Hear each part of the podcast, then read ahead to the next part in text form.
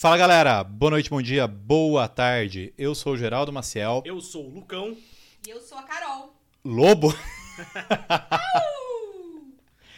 e estamos aqui em trio hoje para falar de uma banda que a gente gosta muito. Pelo menos eu e a Carol gostamos muito. Muito. Lucão, não sei. Eu gosto, mas eu não gosto tanto assim. Mas tudo bem. Ok, Gosta com moderação. Gosto com moderação, igual quando vai beber. Cara, falar de U2 é complicado, porque U2 é uma banda que gera paixões. Concorda, Carol? É que as paixões, elas são opostas, né? Porque, mano, eu vou te falar. Metade das vezes que eu postei música do U2 no meu Instagram, vem sempre alguém comentar. Nossa, eu nunca gostei de U2. Qual- o que que rola? Eu não sei, mas é só você pensar. Eu posto coisa de um monte de banda. Uhum. E ninguém vem comentar, falar que não gosta da banda. Mas do U2 sempre vem. Engraçado, porque YouTube, a banda ela é muito boa. É, mas não é uma banda que ela simplesmente vá passar.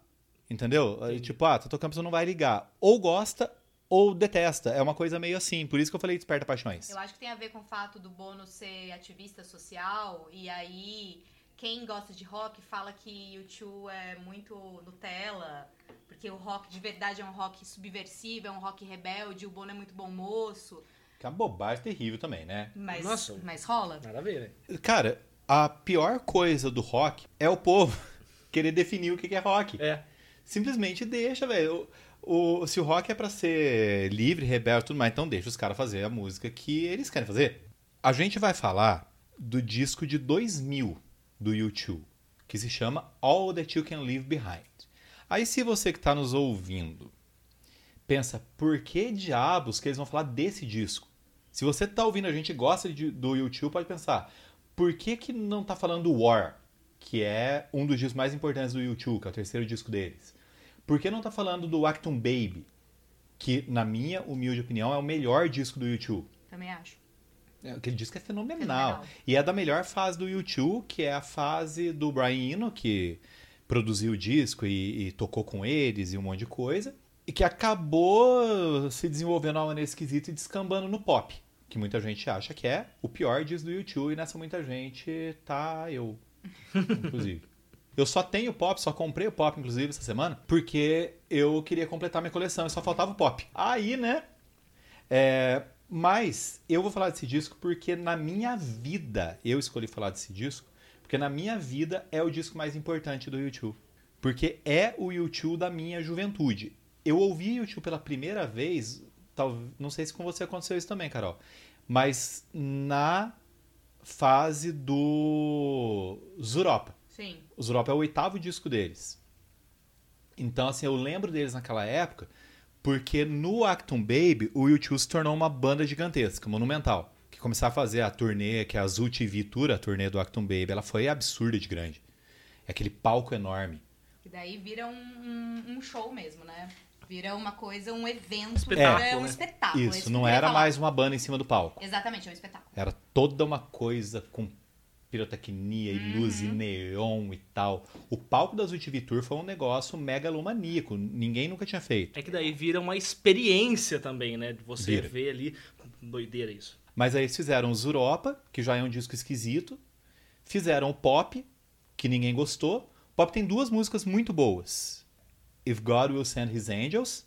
É uma excelente, linda essa música, que Linda. entrou na trilha sonora do Cidade, dos, Anjos. Ô, gente, sabe o que eu lembrei? Que a primeira música. Não. É, que a primeira música que eu ouvi do YouTube foi Sunday Bloody Sunday, porque meu pai ouvia. Meu pai sempre ouviu muito rock. Meu contato com Pink Floyd, por exemplo, aconteceu com meu pai, que meu pai era super fã. Então, vem do War, o, o meu primeiro contato. Eu, eu não consigo, eu não consigo ter essa memória de qual foi a primeira música do YouTube que eu, que eu ouvi. Mas eu sei que o disco que me fez gostar do YouTube foi esse, que é 2000, eu tinha 20 anos. É, eu acho que naquela época eu até tinha aquela coisa de não gostar do YouTube porque era pop demais. Porque eu ouvia muito punk rock. Aham. Só que depois a gente aprende, né? Depois a gente estuda também. E o YouTube veio da onde? Ele veio do punk rock. O YouTube é da geração do pós-punk. né? Cara, o YouTube, o, o embrião do YouTube é de 1976. É tempo pra caramba. Sabe, o punk rock, ele tem o ano oficial dele na Inglaterra, que é 77, né? Só que o primeiro disco mesmo, que é um disco meio mais ou menos ainda, meio fraquinho, é o Boy, que é de 1980. Ah, eu acho que só teve I Will Follow.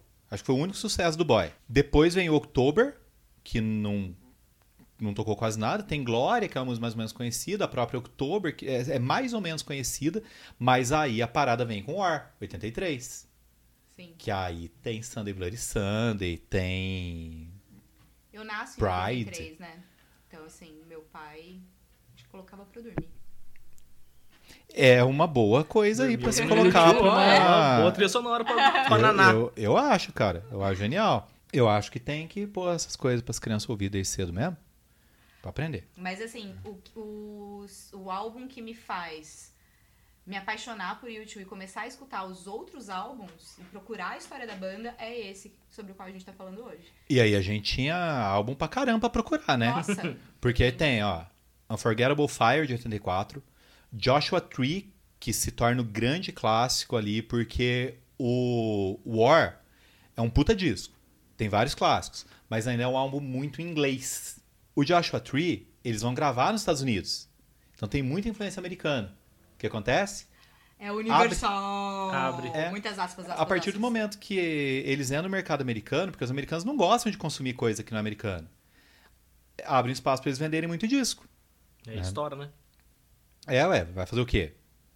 Aí depois vem o Red Wine Hunt, que é o disco muito louco, que tem música gravada aqui, gravada ali, tem música inédita, tem, tem música ao vivo, tem cover, tem Hatter Skelter. né? Depois vem a virada, a primeira virada, a segunda virada, na verdade, na carreira do YouTube, que é o Acton Bay, porque eles voltam a ser europeus. Só que eles são menos ingleses e mais alemães. Porque eles gravam na Alemanha com muita influência. Eles têm influência de Kraftwerk, por exemplo. Aí vem o Zuropa. manja, né, cara? Ele é uma enciclopédia, né? Cara, eu, eu- uma eu tenho, máquina, pelo amor de eu tenho Deus. raiva dele um pouquinho. Olha lá, mano, eu tô gravando aqui meu programa na maior honestidade. O meu parceiro de podcast fala que tem raiva de mim um Mas pouquinho. não é, eu, eu não tenho raiva de você, eu tenho raiva do quanto você sabe, porque eu não sei tudo isso, daí eu Pelo fico com raiva Deus, de eu não saber. Nossa Você tem 15 Senhora. anos pra chegar nesse, nesse Eu acho nível que aí. vai. Não, não, não dá tempo. é muita coisa. Mas enfim. Aí vem Zuropa, vem Pop. E o YouTube tava. Assim, eles, eles continuavam ganhando muita grana. As turnês deles sempre foram gigantescas, porque a turnê era melhor que o disco. A turnê do Pop foi enorme. Foi a turnê que eles vieram pro Brasil pela primeira vez. Uhum. Ai, nem me fale. Eu olhava aquela menina que subiu no palco e dançou com o Bono e deitou e não sei o que e pensava, um dia serei eu. Até fui no show, mas não rolou. Mas fui no show.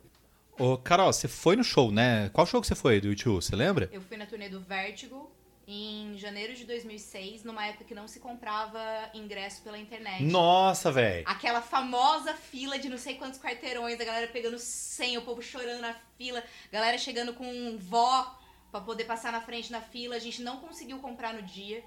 E aí a gente pegou uma senha, correndo o risco de não comprar. E Nossa. eles ligaram pra gente falando que tinha sobrado ingresso. E a gente pegou a rebarba dos ingressos e eu ainda fiquei na área VIP. Depois eu conto essa parte. Essa foi a turnê do How to Dismantle an Atomic Bomb, que é o disco de 2004, então eles vieram pra cá dois anos depois. Sim. E esse disco, ele já é considerado ali o meio que o declínio do YouTube. E mesmo assim, teve acho que umas quatro músicas que tocaram muito, que todo mundo sabia, principalmente a Vertigo. Eles abrem com Vertigo. Ah, eles abriam um show com ela? E aí, aquela coisa, pirotecnia. Ou eles tinham um corredor que não era muito comum na época, que eles chegavam até o meio da galera. Eu lembro dessa imagem. E aí, assim, o Bono andava ali, era uma loucura. E era uma época que esse tipo de show não era tão acessível, né? De jeito nenhum. E também não tinha internet. Então, assim, foi. Eles passaram. Tinha internet, gente. Mas É, tinha não- internet, mas não era todo mundo, não, não tinha tudo você na tinha internet, Google né? do jeito que é hoje. Sim. E aí a Globo fez a transmissão ao vivo e foi uma audiência exorbitante. A galera tudo com a TV ligada pra ver o show. Minha mãe me ligando falando, eu tô vendo. Então, assim, uma outra experiência que acho que hoje a gente. É muito mais saudável, né? Não ficar na fila pra comprar ingresso, mas assim, tem uma paixão, Ah, tem, tem. né? Uma emoção que não tem mais hoje, não. Eu, esse show foi no Morumbi? Morumbi. Eu, assim, eu nunca passei por isso de comprar, de ficar na fila pra comprar ingresso, mas já passei de ficar na fila muito antes do horário do show. E uma coisa que foi muito marcante pra mim foi a do show do Morrissey. Que eu fiquei horas na fila, cheguei muito mais cedo e fui sozinho. Então você faz amizade de show. Ah, é muito legal. E aí aquela. Você nunca mais vai ver na vida, mas naquele momento ali do show a pessoa é, virou sua amiga. Principalmente porque vocês estão compartilhando uma paixão em comum. É exatamente isso. Sabe? Isso é uma das coisas que eu gosto muito em, em música. Essa sabe? conexão que você cria, né? A música tem esse poder mesmo. A gente chegou na fila às 8 horas da manhã, os portões abriam às 4.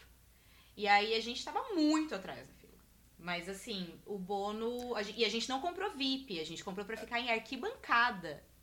Arquibancada. Só que o Bono falou que as primeiras X mil pessoas da fila, ele liberou a área VIP pra essas X mil pessoas da fila e nós éramos uma das É X mil não- pessoas. Mas tinha área VIP pra comprar? Tinha era VIP pra Ah, comprar, tá. comprar, mas o que eu entendi foi que eles não colocaram todos os ingressos para Entendi. porque o bônus sempre faz isso. De pegar pessoas que estão na fila há muito tempo, esperando, dormindo, tinha gente acampada na fila, e ele libera a área VIP pra essas pessoas e a gente tava ali.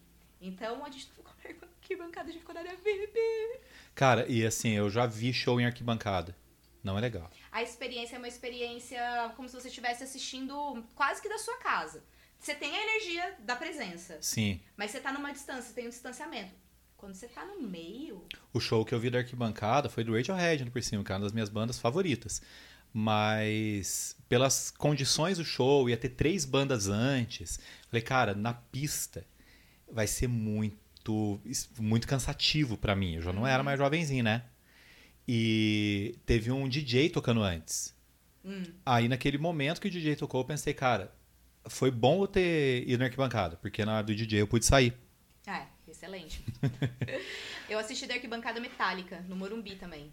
E aí, por mais que tem todo um corpo a corpo ali, né? Do, do Metallica, abre as Ah, sim, abre as de- rodas, né? É, eu não, eu ia morrer ali. Mas, então, ficar na arquibancada foi bom nesse sentido, porque eu não saí roxo com dor no corpo. Porém, é como se eu estivesse em casa.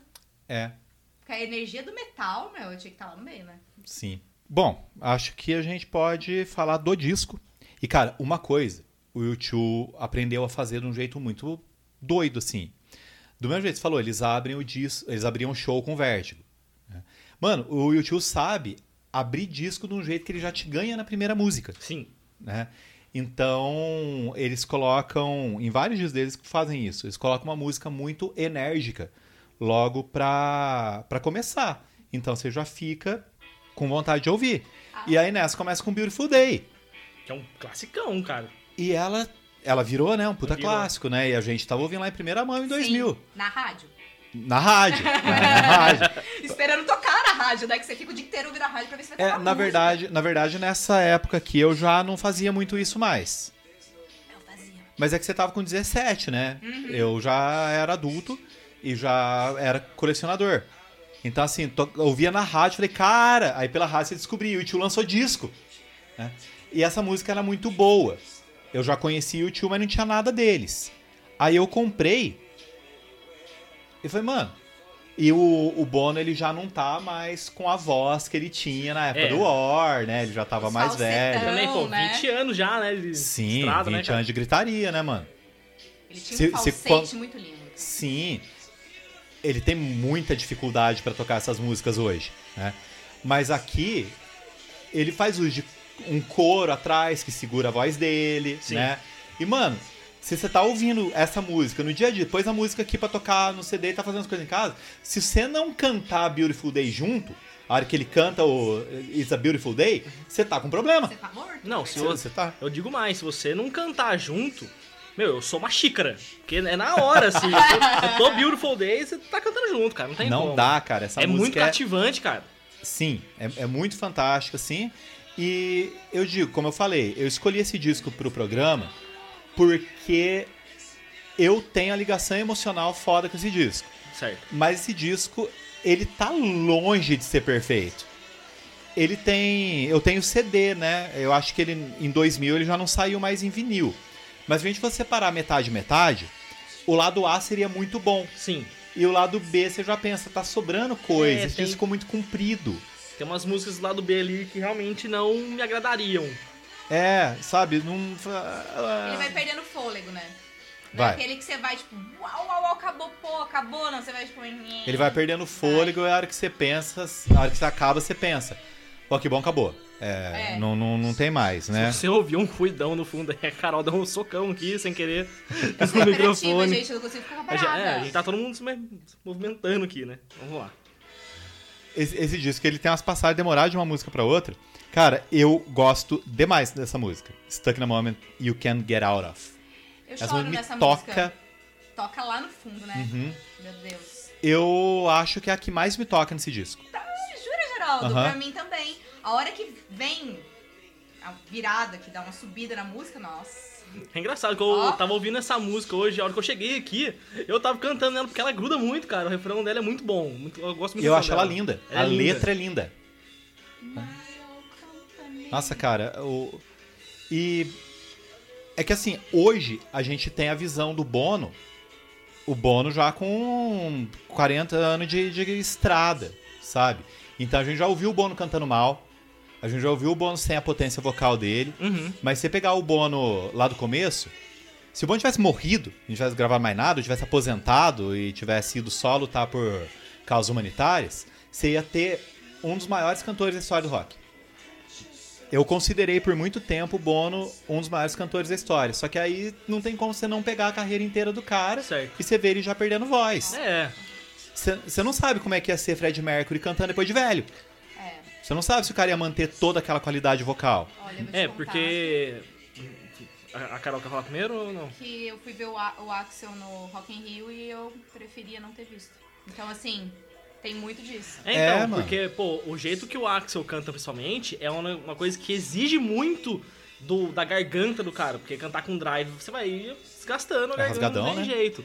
Mas é, a gente fala, o, o Fred Mercury tinha uma potência vocal muito forte, mas, pô, cantando 40 anos. É, não- não dá pra saber, não tem né, garganta cara? que aguente cantar 40 anos do mesmo jeito. Ainda mais do jeito que ele cantava, né? Super enérgico no, palco ainda. Sim. E aí a gente tem um Bono que envelhece com dignidade, né? Porque ele sabe aceitar as limitações. Sabe.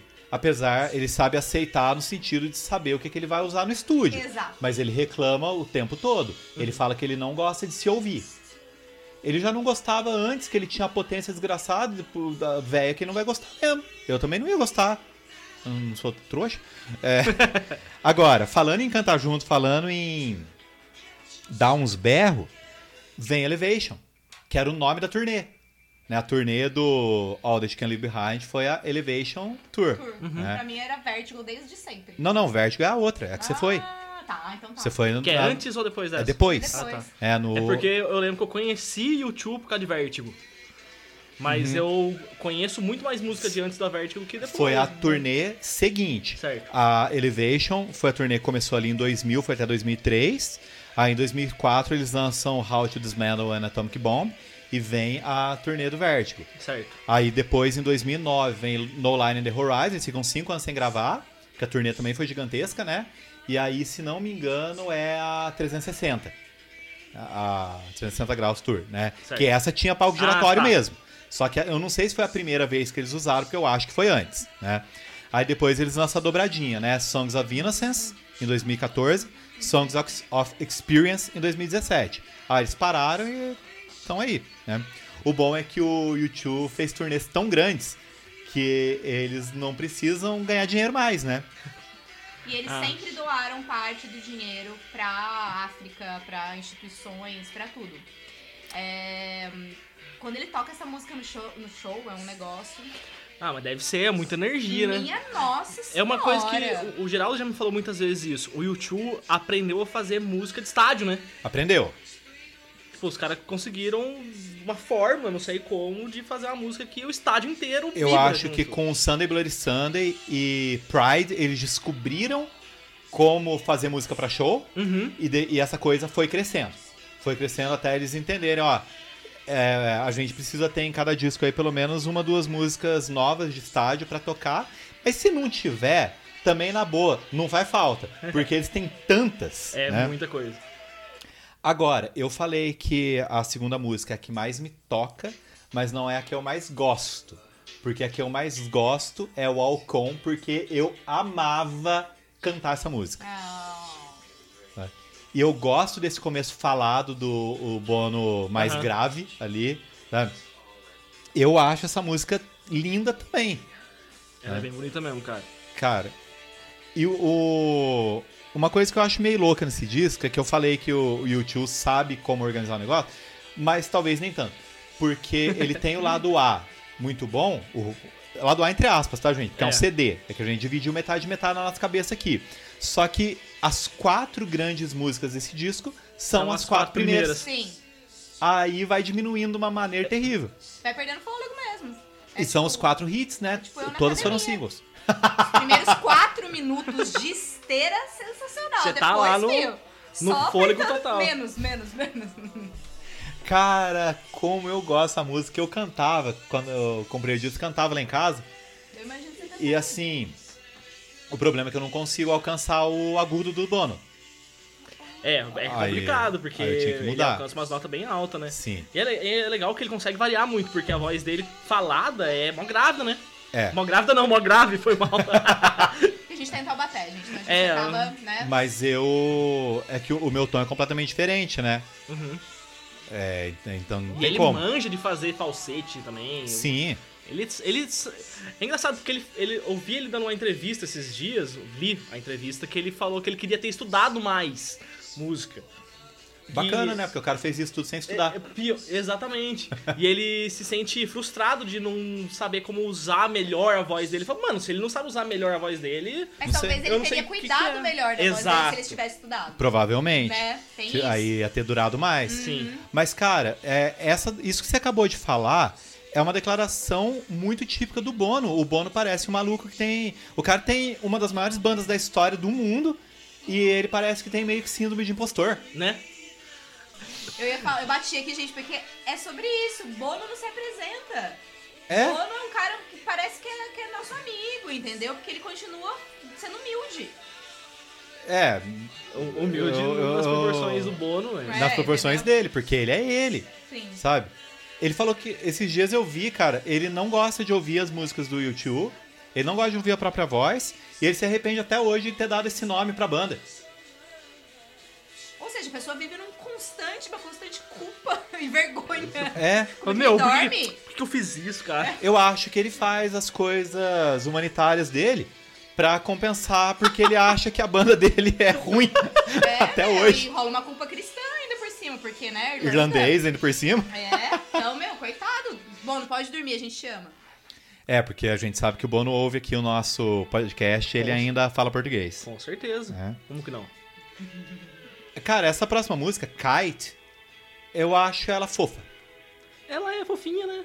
É. Ela tem, ela tem um. Uma aura de parece que. Vou, vou tirar um cochilo. É, É uma música. ela é delicadinha ali na, na, na medida certa. Né? eu acho que eles nunca chegaram nem a tocar essa música no show. Não, no meu, não. Ah. No, No meu. No meu! Eu comprei pra mim o show. No meu show, não. Mas ela seria o momento lounge, sabe? Que a gente sempre Aham. fala, né? Depois de tocar umas porradas que todo mundo gritou e cantou e não tem mais voz, vamos descansar agora ouvindo essa. né? Não tem nenhuma música aqui agora que eu ache que, nossa, que musicão. Né? As quatro foram as primeiras, né? Mas eu gosto de In a Little While. Eu acho essa música boa. Essa música eu acho fofa. Ele escreveu pra esposa dele, né? Foi? Foi. Eles tinham brigado e ele escreveu essa música pra ela. É... Nessa música ele não tá cantando nada, coitado. Mas eu acho essa música muito fofa. Uma declaração de amor mesmo. Sabe, dá pra fazer uma serenata, de repente. Fica a dica. É. É. Aí, ô, ô, Lucão, guarda, guarda essa informação Nossa, aí pra, Aí, pra quando, você fazer um, quando você for fazer um troço desse aí. Eu não faço mais, tá, gente? Já, já tô aposentado. Passei da idade. Eu não. Inclusive. Eu quem- não. Quem tiver interesse aí, me liga. Me liga! O cara vai dar o telefone dele aqui agora, no ar. Não. Descobre, dá seu jeito. Gente, é... Manda uma mensagenzinha lá no nosso canal no YouTube, gente. Se vocês chegaram aqui por acaso, é só procurar lá a playlist infinita que você acha nós e manda um Te amo, Lucão. Eu vou me sentir muito bem se eu ver isso de verdade. Agora, cara, é o que pra mim seria o, o lado B. né? É que o disco tem 11 músicas, né? Então era seis pra um lado e cinco pro outro, né? Essa música é bem americana Bem americana. E uma coisinha aqui meio meio country, meio, Meio folk, country né? Um negócio meio assim. Uma coisa, eu peguei meu carro, abri o vidro, meus cabelos estão voando contra o vento. Estou É. vendo. É, não É. tô pensando em nada. É meio que isso e tipo, não é música ruim, mas na época não me agradou e não me agrada até hoje. Não no sentido de, nossa, que porcaria de É. música, eu vou pular, não. Não Mas, e, disso. tipo, vou deixar tocando aqui agora, mas nessa música eu não vou prestar tanta atenção, Uhum. sabe? Eu sinto a mesma coisa que você. E aí agora vem uma música muito bono. Essa música é bono demais, que é Peace on Earth. O título você já pensa. Nossa, o Bono pedindo paz na Terra? Nossa, Que coisa, não? nunca pensei que eu ouviria isso. É. né? Aqui ele já era o Bono, né, cara? Ele já era o cara das causas humanitárias. Ele já era amigo de todo mundo, do, sei lá, Nelson Mandela. De quem mais que ele era amigo? Ele era amigo de um monte de gente. né? Do Mandela ele era mesmo, tinha um negócio do Mandela no show, eu acho. É. é. Não tinha uma relação ali do. Ah, eles têm a música do Martin Luther King, né? Que ele fez em homenagem a Martin Luther King. Aí ele não era amigo porque não, né, não tinha como. Não tinha como. É, mas tem as relações aí. É tipo a relação do Sting com o Cacique Raoni, lembra? O cara vem do Brasil, mó, mó amigão do Raoni e tal. né?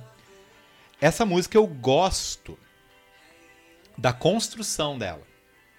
Porque ele começa meio de mansinho, ela vai crescendo, é uma música que acaba é, criando um clima pra te envolver e meio que fazer você gostar. né? Aí, depois, vem When I Look at the World. né? Essa música é bem YouTube, cara, mas o YouTube não o YouTube de estádio. O YouTube das canções ali. é, ele usa uma construção aqui é, rítmica que me lembra, em alguns momentos, o YouTube do Acton Baby. Mas só lembra só, porque não fica muito nisso, sabe? Putz, grila, cara, pior que eu vou falando essas coisas. Eu fico pensando, por que, que eu tô gravando esse programa? Porque eu gosto pra caramba desse disco. Por quê? Porque esse disco é importante pra mim. Mas a gente podia gravar facilmente um programa foda sobre War e talvez um mais foda ainda sobre Acton Baby. É. Porque não tem como negar, velho. YouTube é, é YouTube. É, é uma banda importante, grande, competente, talentosa e tudo. sabe? Quem não gosta de YouTube eu não consigo entender. Queria até que me explicasse. Pois é, também. Mas muita gente tem aquilo que você falou, Carol. É, não gosta do YouTube porque não gosta do Bono. É, Só que, pô, não falar. gostar do Bono é meio que desvio de caráter, né? Porque o cara, pô. O cara ajuda todo mundo, forçado. cara. Acho ele forçado, É. acho que ele faz isso. É que você falou assim que o Bono continua humilde, eu cheguei nos padrões bônicos, né? Uhum. Por ser quem ele é. Mas o povo acha justamente o contrário. Acha que ele não é. Acha que ele é cuzão e tal, e que ele faz tudo por. Por atenção. visibilidade. Ah, Sabe? Pelo, pela, pelo, pelo que eu sei da história dele, não, é, não é, tá nem perto disso. Não, eu também não acho, também não, não considero. né? Ô, gente. É um cara Faz- tentando fazer um mundo, um mundo melhor. Porque Exato. Ele, vi- ele viveu conflitos, é, tanto pessoais com o pai, aham. quanto de guerra, né, cara? É, faz uma gentileza aí, galera. Dá uma forcinha, dá uma chance. Ouve. Né? Se não quer ouvir tudo do YouTube, que nem eu, que tem tudo, ouve esses dois discos. Ouve o War. Não, três discos. War, Actum Baby e Joshua Tree. Ou então, pega as duas coletâneas que o YouTube lançou. A primeira que tem as músicas entre 80 e 90 e a segunda que tem entre 90 e 2000. Eu tenho esse. Meu, lá só tem música boa. Qual? A segunda? Ok. A de 90 Não, 2000? Tem as duas. Ah, tem as duas. Aham. Eu tenho a primeira, a de 80 90. Eu tenho o duplo, que tem a, um CD só com lado B, música que não sai em lugar nenhum. Que, cara, tem cada coisa lá. Mas eu amo eles fazendo Dancing Barefoot. É, é- uma das melhores músicas do YouTube que não é do YouTube, é Pat Smith. né? E o de 90 2000 eu tenho o DVD. Eu não tenho o, o, o CD porque não me interessou comprar o CD duplo porque eles estavam na fase eletrônica. E a o, o segundo CD era praticamente só remix. Aí falei, não, ah, sabe? Não, não É. rola. E as músicas que me interessavam, que tinham no segundo CD, elas estão no DVD, porque os caras gravavam clipe de tudo. É música que saiu como single, sabe? Então acabei comprando o DVD e já me contento esse Esse de, no, de 90 a 2000 aí não. É uma coisa que, sei lá, não, não quero. Né? Não é que nem Smiths, que apareceu qualquer coisa na minha frente e sai comprando. Desesperadamente. Não, o Smiths apareceu, comprei, mano. Comprei uns singles Smiths esses dias, com duas músicas que eu já tinha e uma instrumental, só pra ter o single. Geraldo é fã, fã É mesmo. isso que é Colecionador colecionador. e fã, juntou duas coisas, ferrou. E enquanto isso, tá tocando aqui New York. É a Eu música que eu. Nossa, é a música que eu menos gosto disso, cara. Cara, eu acho que é meio consenso. Apesar de ela, ela ter um final muito bom, demora muito Ela é pra chegar naquele final. demais, gente. Nossa senhora, Cara, chatice. O disco podia tanto não ter essa música. O problema é que eu também não gosto muito da última, que é Grace. É a- a- quase muito de Ninar também. Não, mas peraí, a pessoa começa com Beautiful Day e acaba com uma música de Ninar, tem até uma lógica. Mas assim, Tem uma porra, lógica, Você começa né? com Beautiful Day naquela energia. Começa naquela energia. Pelo amor de Deus, gente. Vamos manter aí um, É. né, uma energia. É, Então, assim, não tem como a gente negar o envolvimento que a gente tem com esse disco, mas ele dava uma desanimadinha no final, mesmo naquela época, Sim. sabe? Essa música é bonitinha, mas não é bonitinha do jeito eh, gostoso. Uhum. É simplesmente, ah, vou ouvir aqui porque tá acabando o disco, né? E é isso, gente. Você É, a, é, a pregui- né? é a preguiça É. de levantar pra tirar o disco. Ah, deixa eu tocar aqui. É, vai parar. é, né? é meio que tipo isso, sabe? E aí acabamos esse programa aqui e chegamos à conclusão de que o YouTube tem as coisas ruins também, mas continua sendo uma banda para qual, se você não gosta, você deveria dar uma chance. Muito obrigado pela participação, Carol, Obrigada! Sempre bom estar com vocês. e grande abraço. Um beijo e até o próximo disco. Peraí, peraí, peraí, gente, tem cena pós-crédito, cena pós-crédito, cena pós-créditos. Virou Marvel isso aqui. Extremamente importante fazer uma errata. Aquela música que eu falei que era. Que ele tinha escrito pra, pra esposa dele, não é essa música. é outra música. Ele, ela tem uma coisinha parecida ali, né? Num- Uma pegadinha, um sonzinho parecido. Sim, que é a The Sweetest Thing. Essa música, se eu bem me lembro, ela saiu na coletânea 8090. Ela é uma música que não saiu em disco oficial nenhum do YouTube, ela só foi, só foi sair lá. E eu sou apaixonada por essa música, acho fofa. Essa que dá pra fazer numa serenata. Então, assim, aquela até dá, mas essa é a música oficial da serenata. Mas essa serenata aí seria bacana ter um- uns caras fazendo um, cor- um coral atrás Ah, pra todo mundo cantar junto. Whoa, the The sweetest thing. Né? Que todo mundo canta junto, porque só dá um, um vigor pro Ah, negócio, dá. né? E aproveitando já que a gente resolveu retomar o negócio, o CD, se você for procurar no Spotify, ele tem The Ground Beneath Her Feet, que não tá no, no disco original. Mas eles meteram aí no, no Spotify, mas ela não faz parte, não. Aí você pode estar ouvindo e falar, nossa, tem mais uma música aqui, porque o Lucão tava aqui quase com a cadeira pra falar que tinha mais uma música. Deu, né? Começou a me dar taquicardia aqui. Falou, louco, não. Não, mas essa música ela foi pra uma trilha sonora, eu nem lembro de qual filme que É, era. Eu gostei né? dela pra caramba. E ela não saiu na época no, no disco. Eu acho que ela nunca saiu no CD físico, a não ser quando eles fizeram uma edição comemorativa de 20 anos. Que obviamente foi em 2020. A gente tá Aí ela tava lá. Você vê? Nossa senhora. Acho que dá pra acabar agora o programa, porque eu vou ali pintar meu cabelo. é sério. Agora sim, gente. Grande abraço. Um beijo e até o próximo disco. Obrigada.